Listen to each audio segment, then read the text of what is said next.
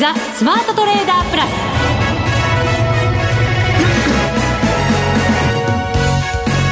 全国のリスナーの皆さんこんにちは。内田まさです。この時間はザ・スマートトレーダープラスをお送りしていきます。この方にご登場いただきましょう。国際テクニカルアナリスト福永博之さんです。こんにちは。よろしくお願いします。よろしくお願いいたします、はい、まあアメリカ株もそうですけど、はい。為替もダイナミックな動きになりました、ええ、いや本当にそうですね、はい。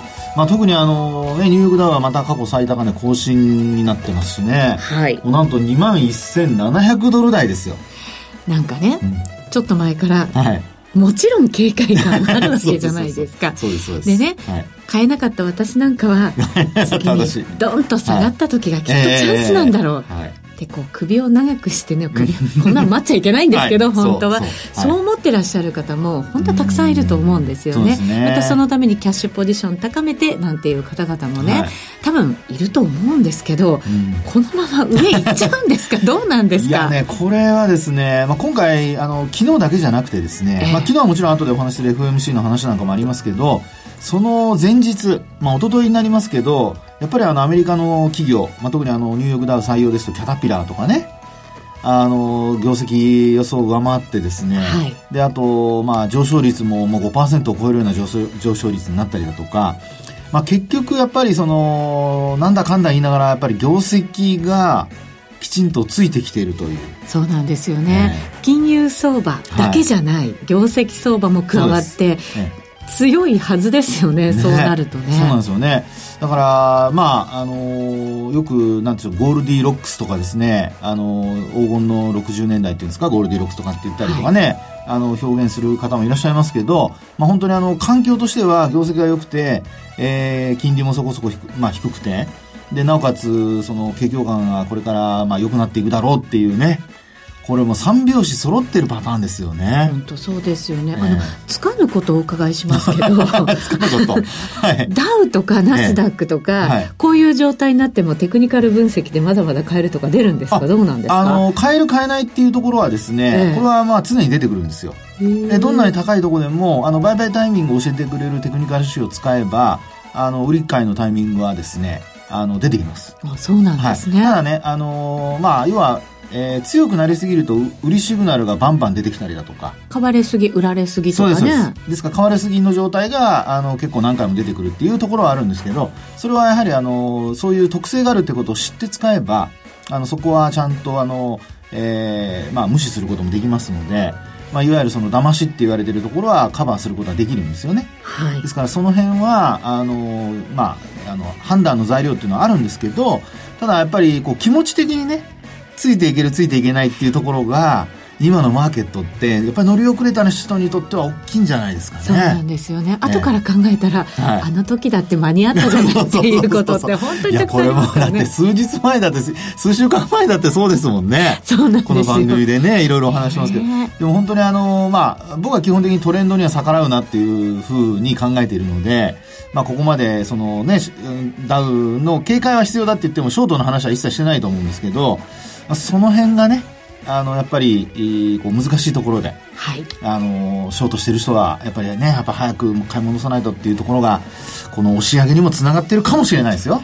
そうですね。はい、えー、今日もたっぷりアドバイスいただいていこうと思います。はい、そして後半ですが、ボリヘイさんをお迎えしてお送りします。ね。ね、はい、ボリヘイさんっていうとやっぱりなんかイコール為替とかってイメージありますけど、はい、ボリンジャーバンド使ったりとか、実は、実は実は米国株をやってらっしゃるという。手広く。ねやるなボリヘイさんの凄さですよね。本当にね。今日はなので、はい、米国株について伺ってみようかなと思いますので。いいいろいろお話聞きましょう。ぜひ皆さんも参考にしてください。はい、それでは番組進めていきましょう。この番組を盛り上げていただくのはリスナーの皆様です。プラスになるトレーダーになるために必要なテクニック、心構えなどを今日も身につけましょう。どうぞ最後まで番組にお付き合いください。この番組はマネックス証券の提供でお送りします。スマートトレーダー計画、よーい、ドンさあ、それではまずは福永さんに足元の為替、株式市場について分析いただきましょう。日経平均株価29円48銭高、2万トンで79円64銭で終わりました。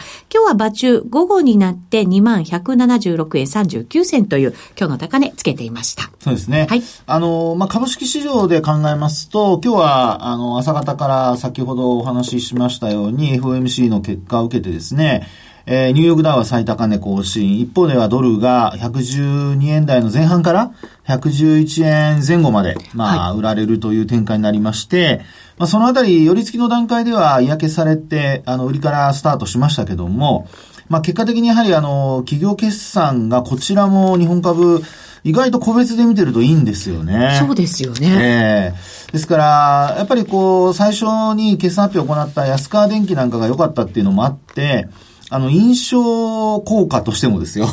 あの、スタート時点の印象効果としても非常に、まあ、あの、好印象な。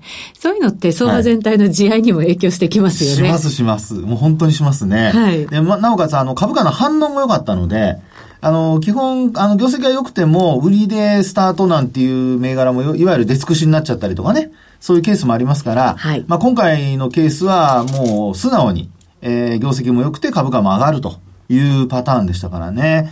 で、あと、あの、まあ、あ日経平均株価の一株当たり利益を見ると、実はまだあの、決算発表進んでいる企業が少ないので、それほど実は上がってないんですよね。はい。まだあの、1400円割れた状態で、えー、1396円ぐらいですかね、昨日で。うん、ですので、ここから、まあ、本格化してくる中でですね、えー、まあ、通期の見通しは、あの、据え置くところが多いとは思うんですけど、まあ、1400円台回復、それからあと進捗率ですね。まあ、このあたりが高いかどうかっていうところが、あの、今後の、まあ、日経平均株価年末といったらちょっと、あの、早いですけど、あの、夏に向けてね、はい、えー、株価さらにこう上昇できるかどうかの一つのポイントになってくると。で、あと、まあ、FMC の内容なんですけど、はい。なんでこんなに差が出ちゃったのかというね、株と為替で。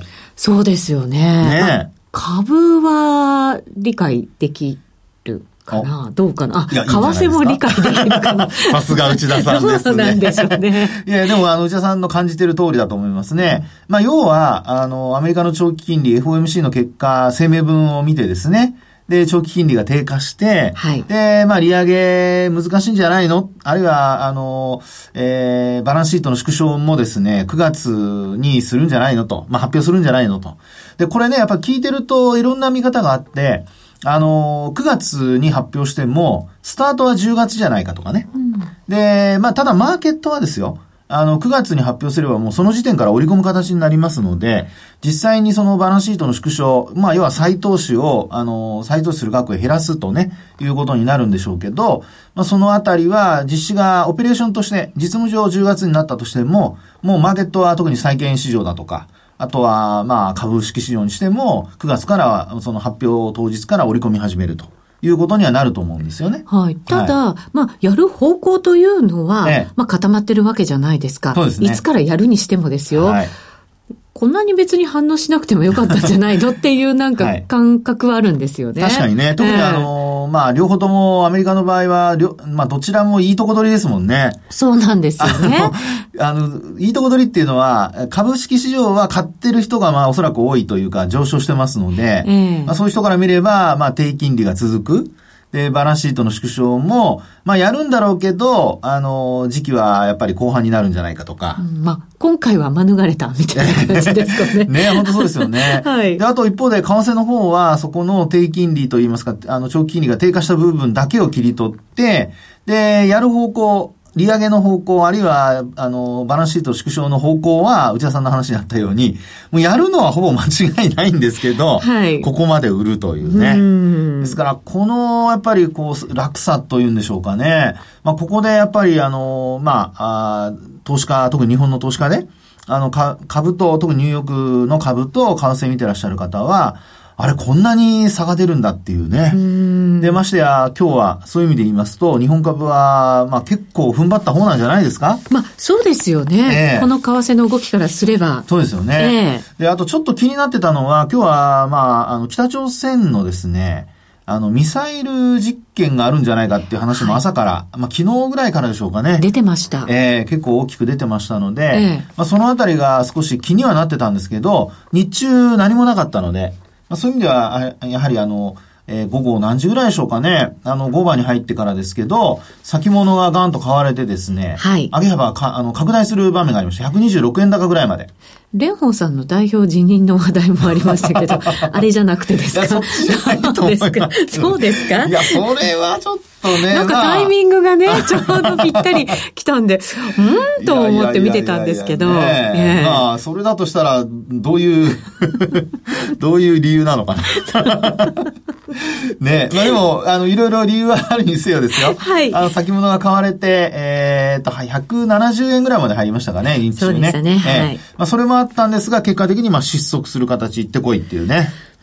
パターンなんですよね。はい。ね、ですから、やはり今日の、あの、値動き的にはですね、えー、外部環境、やっぱりこう、一旦円高っていうところが嫌気はされたものの、業績に対する期待だとか、それからやっぱりニューヨークの株価上昇っていうところがですね、えー、結果的にサポートになって小幅高で終えていると。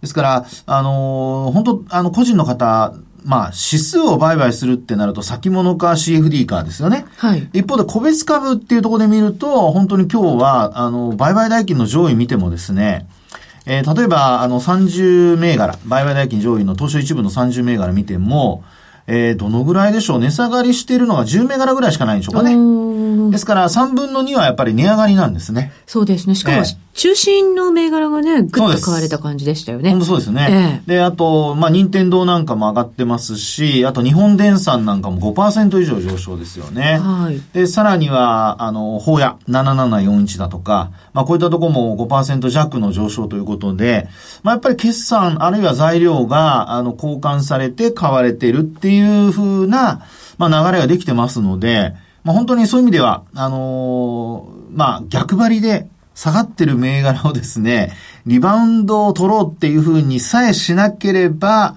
まあ、今のところはですね、本当にさっきのニューヨークダウの、あの、高値になかなか乗れないっていう話じゃないんですけど、やっぱりついていった方が、結果はいい方向に、あの、まあ、転ぶっていうとちょっとあれですけどね、うん、いい方向になるのではないかというね、そんな風に思いますけどもね。ただし、東証一部ですよ。値上がり銘柄数991で、はい、まあ50%近い銘柄値上がりはしてますけど、はい、値下がりしたのも結構多くて、ええ、884銘柄、はい、これ率で見ると44%は、はいマイナスということですから、ねええ、これ意外に拮抗してるなっていう印象もね、あったりするんですけど。あの、本当その通りですね。うん、で、そこでやっぱり気になるのが、あの、売買代金と売買高の差なんですよ。はい。まあ、内田さん本当にあの、今、いい質問してくれたんですけど、あの、売買代金は今日2兆5000億円。なんですね。ありました。はい。で、これしっかりしてますよね、よね結構ね。昨日よりも増えてますしね。昨日は2兆1000億円ですから、で、売買高の方はですね、出来高、売買高が、あの、なんと、まあ、たったのって言うとちょっと語弊があるかもしれませんが、18億台なんですよね。少ない。ねで、これはですね、要は、あの、個別株の物色っていうのが、まあ、全然広がってないと。やっぱり売買代金で、あの、値傘、さっきお話した、あの、主力株はそれこそ3分の2が上がってると。はい。でも市場全体で見ると49%で5割切ってる。まあ、ただね、値、えー、値下がりの方も43%なので、まあ、それほど多くはないんですけど、ただ、ね、売買代金の上位、主力株と比較すると、うん明らかにこう差が出てますよね。そうですよね。えー、あとあの、新興市場でマザーズの指数はマイナスになってますから、はい。まあね。そうですね。はい。ですからそうやって見ると、あの、やっぱりこう、個別では、こう、物色が少し広がりつつあるとはいえですね、やっぱり全体相場で、そういった、あの、商いが、特に売買高の方、売買代金は高水準維持している必要があるんですけど、それに加えて売買高もやっぱり最低でも20億株超えないと、まあ、本当に指数をですね、あの、まあ、継続的に押し上げるっていう、まあ、そういう、あの、力にこうなれないというかね、エネルギーが不足してしまうと。うんえー、持ちこたえられないという流れになってしまうってことにはなりますよね。えー、そうするとですよ、うん。はい、まあ流れについていくことが重要だっていう話もね、はい、ありましたけど、はい、こう、ついてっていいの？っていう気持ちもね。それはあの、今からってことでしょ？そうです、そうです。もうね、本当にもうなんか悪いおじさんにはついていっちゃダメですよ。まあ、すね、良い子はね。はい、気をつけないといけませんけどね。はい、ね、あの、はい、窓の外に悪悪そうな顔したおじさんも一人いますけどね。まあ、番組スタッフですけどね。いやいやね、たまにはこっちにも振り向いてもらわないといけません。まあ、それ置いといてですね。はい。あの、えー、ついていくかどうかっていうところも本当トレンドなんですけど、はいええ、日経平均株価の場合にはこれトレンドがもう本当に今出てないので。そうですよね。はい。ですから、高値掴みをすると、え、こちらの場合はですね、あの、不利なんですよ。ところが一方で、あの、売ってる人に関しては、株価ってほら、上限と下限があって、上限まで行ったところで売ってる人に関しては、あの、落ちてくるじゃないですか。で、落ちてくるときにまた上がりますよね。さ、あの、下まで落ちなくても。ええ、でもそこで上限が決まってたら、2回目のチャンスって来るんですけど、うん、高値で買っちゃった人っていうのは、落ちてるところで、もちろん難品買いすればいいんですけど、まあそれでも上限まで来たところでそれを超えられないじゃないですか。はい。なのでですね、これあの、売ってる人も買ってる人も、まあどちらかというと、えー、タイミングを間違ってしまうとですね、その分待たされたり、あるいは利益につながらなかったり、こう、ボックス相場の中で一番、じりじりじりじり、なんて言うんでしょう、あの、時間だけが過ぎていくという。そうなんですよね。ええ、あの、ちょっとの損なんだけど、はい、それがなかなかプラスにならなくて、で、切れなくて、はい、ずっと持ち続けて資金効率悪いっていうね。ねでも他の人たちは結構儲かってたり、そうなん個別株でなんだこの銘柄買いたかったやつが上がってるじゃないかとかですね。そうやって焦ってね、なんか他のものに手を出すと、はい、そこでまた痛い目に遭う。そうなんですね。ですからもう本当にですね、やっぱり割り切りとしては、これ次の流れに、あの、うまく内田さんに誘導されちゃうんですけど、本当ですね。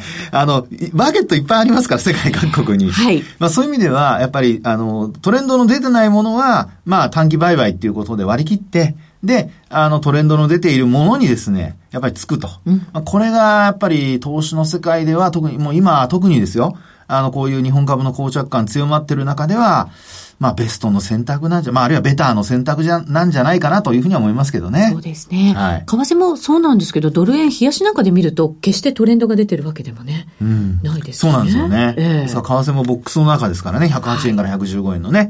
はい。はい。この後は、はい、米国株の話を、はい、伺いたいと思います。以上、スマートトレーダー計画、用意ドンでした。日本株投資をお楽しみの皆様、今、新大統領が誕生し、注目のアメリカへ投資してみませんか？米国株に興味はあるけど、英語だし、知らない企業も多いし、なんだか難しそうだなと思っている方。実はそうではありません。米国株は1株から購入可能。株価は100ドル以下の銘柄が多く、1万円もあれば、あなたもアメリカ企業の株主に。少額から投資でき、始めやすいのが米国株の特徴なんです。多くの企業では配当は3ヶ月ごとに支払われ、配当金をもらえる楽しみがたくさん。最近は日本でもサービス展開しているアメリカ企業が増えており、日本人にも身近になったことで、米国株投資を始める方が増えています。マネックス証券の米国株取引サービスはお得がたくさん。手数料は業界最安水準。特定口座にも対応。取扱銘柄数はオンライン業界最多の3000銘柄超。さらにさらに、米国株を初めてお取引されるお客様には、最初の20日間限定で、取引手数料を最大3万円までキャッシュバック。米国株なら、マネックス証券。今すぐ、マネックス証券、米国株で検索。当社が扱う商品などには、価格変動などにより元本損失、元本超過損が生じる恐れがあります。投資にあたっては、契約締結前交付書面などを必ずお読みください。マネックス証券株式会社、金融商品取引業者、関東財務局長金賞第165号。ザ・スマートトレーダープラス。今週のハイライト。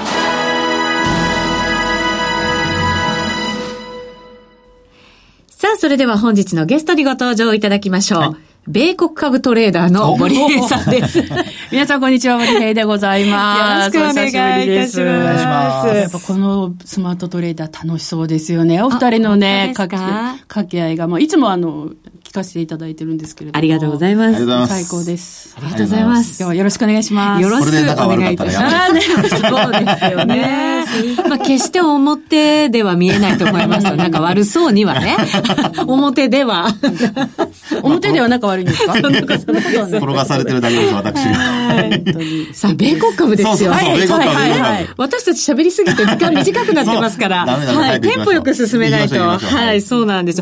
ボリさん、米国株、米国株トレードされてたんですね。んですよ。で、特にあの、トレードステーションがスマホ版が出てから、すごい急にやり始めたんですけれども、もともとは、あの、私、本当12年前、あの、株、日本株から始めましたからね、FX じゃないんですよ。だから、回り回って、また株に戻ってきた感じではあるんですが、ただ入り方が、なんと仮想通貨なんですよ。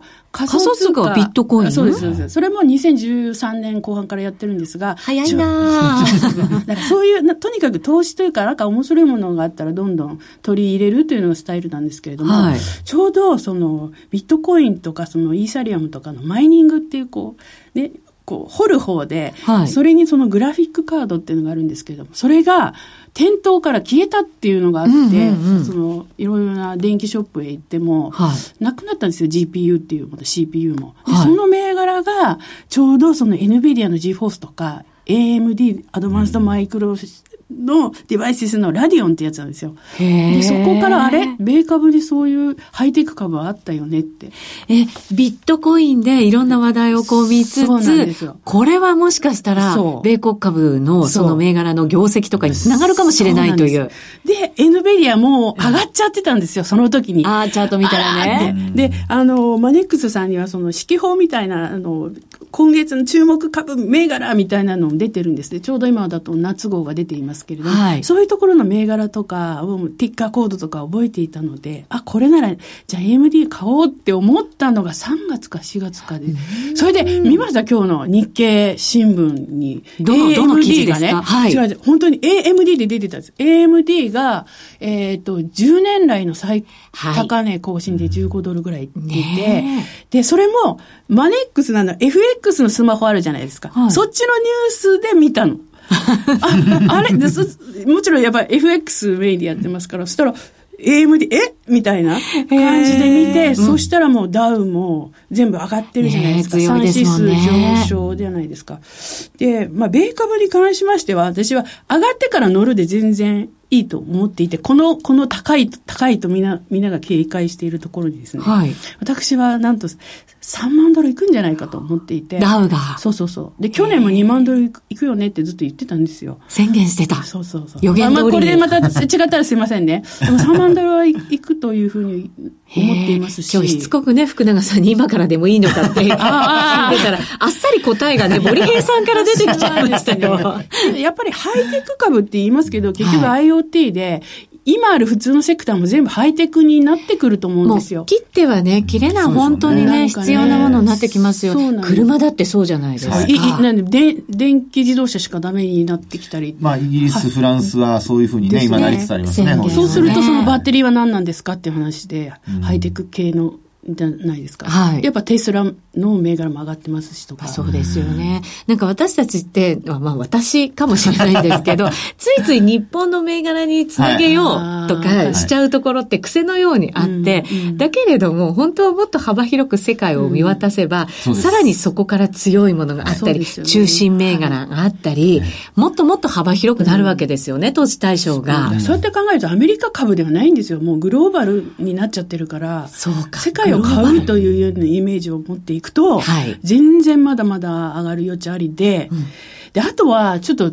FX トレーダー的に言わせていただきますと、なんだろう。昨日のほら FOMC でユーロドルボカーンって上がったじゃないですか。上がりました。強かったですね。多分あの皆さんお手元にスマホがあったら、あのユーロドル見てもらいたいんですけども、はい、2年ぶりにグワーンと上がって1.17、ずっとね、下でもみ合ってきて、ね、パリティになるかとかね。はい。言ってたのに。まあ、なることもなく。そうそうそう。でも上がってきたじゃないですか。はい。ってなると私はまだユーロドルは上がると見ていて。もうなんかね、なんかここからだともうどこまで行ってもおかしくないんじゃないかみたいな。いくと思うので、そうすると今度、米株的に考えると、じゃあ、ユーロの欧州系の収益の高い銘柄というふうに考えるんですよね。で、マクドナルドって思ったんだけど、マクドナルドってヨーロッパそんなに強いんですか？強いですよ。収益性は高いんですね。そうなんですね。まあ、今回の決算でちょっと上がっちゃってはおりますが、決算のタイミングですからね、これまたね。おりますが、今の決算ってほら、1個前の株、あの、ユーロドルの価格で算出されているでしょ？まあ結果ですもんね。でしょ？もうね。そうすると今のは次の決算に当たると。反映される。でしょ？うん。って考えるとまだマックはいくかなと。これは個人的な見解でございますのでどうなるかわかりませんが、はい、あともう一個ね、プライスラインっていうのがあるんですよ。プライスラインってどんな会社なんですか？えっ、ー、とね、ネット系の、えー、旅行の会社なんですが、旅行会社、はい。これもね、ブッキングドットコムっていう欧州のイギリスの会社を買収したところなんで、やっぱ欧州銘柄で。あ、なるほどね。プライスラインの方が、まあ、その成長性を考えたらマクドナルドよりこれから行くんじゃないかなというふうに思っておりますので、今の決算じゃなくて次の決算を楽しみにしていくと、はいその頃のユーロドルがもっと上がっていると考えて、その決算のとこが逆にちょっと売りかななんていうとこまでも考えてですね。なるほど。っていうようなイメージを持っているので、かなりほら、詳しいでしょ、ね、本当そうですね。まあ、ご自身で投資してるっていうのもあるんでしょうけど、うん、その、ビットコインから見た米国株とか、為替から見たとかね。一緒です、一緒。FX もビットコインもぐるっと全部繋がってるわけですよね。そうですね。お金ってね。あと、あれか、あの、なんだっけ、今日、えっ、ー、と、ソフトバンクがスラックを買収した。うん、で、うちも、あの、一応、スラック使ってたので、会社の名前だと思わなくてチャットで使ったんですけど。あまりにも身近でね。そうそうそう、うん、で、最初アップルが買収するんじゃないかって言われてたスラックがソフトバンクが買ったと。うん、はい。で、私、あの、スプリントっていうね、のも買ってんですよ。これは、そうなんですか。もう、いまいちのだったんね。で、はい、それは、あの、T モバイルに買収してくれるんじゃないかなと思って買ってたんだけど。ってね。でも、このスラックを買収で、いきなりソフトバンクグループが上がったので、そうやって考えると、これ持っててもいいかなって。で、ちょっと上がったんですよ。うん、プラスになっているので。はい。そういう考え方でいくと、ソフトバンクが狙ってる銘柄を買うみたいなね。ああ、なるほどね、はい。そういう視点も持ちながらね。はい。っていうふうに考えるとですね、やっぱ投資は、ちょっと面白いかなというふうに思います。うん、はい、なるほど。出資ってことですね。あ、そうです。出資ですね。すいません。買ったじゃないですね。はい。出資するということですね。なので、まあ、ソフトバンクが狙っているものというか、まあ、ソフトバンクグループであれば、その中でいろいろな業種があって、そこでの、まあ、ね、同じグループ内っていうことはあるのかなそうですね。まあ、出資してるよとかっていうのは、ちょっと、材料としてはいいのかなといういろいろ相乗効果もね、そうですね。出資してたりとか、買収したりとかってするとね、そういう効果が出てきますからね。その辺がやっぱり、まあ、投資家の期待につながって、それが株価にもね、反映されるとという、そういう流れでしょうからね。そうですね。え、ボリヘイさんってあの、パソコンじゃなくて、はい、トレステもスマホでスマホです。やられてるんですね。スマホしかやらないぐらいの感じです、ね、それぐらいの機能が、だから、載ってるってことなんですね。そうですね。あの、全部このティッカーコードを入力していくと、自分でポートフォリオもつか、あの、作れますし、はい、でも、ただもう本当にログインして、そのまま、チャートが見られますので、えー、で、データも出ていますし、で、あとはもうホームページの方からそういう情報は得られますから、これもスマホから全然見られますので、で、ね、銘柄も多分、マネックスさんが一番米株多い。多い、うん、ですよね。使い銘柄多いですよね。あと、各市場関係ないですよ。だから、あの、ナスダックだろうが、市場、うん、あの、施設取引所だろうが、あの、ニューヨーク株、市場で一緒の銘柄、この一つのスマホで、なんと世界にできるんですね。利便性がね、本当に高まってきましたよね、スマホを活用することでね。スマホをダウンロードして見てください。はいもうなんかスマホがね、世界につながってるっていうね。そうですよ。そうですよ。誰にもつながる。それ大事ですよ。はい、そうですね。今日はボリヘイさんにお越しいただきました。ありがとうございました。さあ、そろそろ番組もお別れのお時間となりました。ここまでのお相手は、福永博之と内田まさでお送りしました。それでは皆さん、また来週この番組はマネックス証券の提供でお送りしました。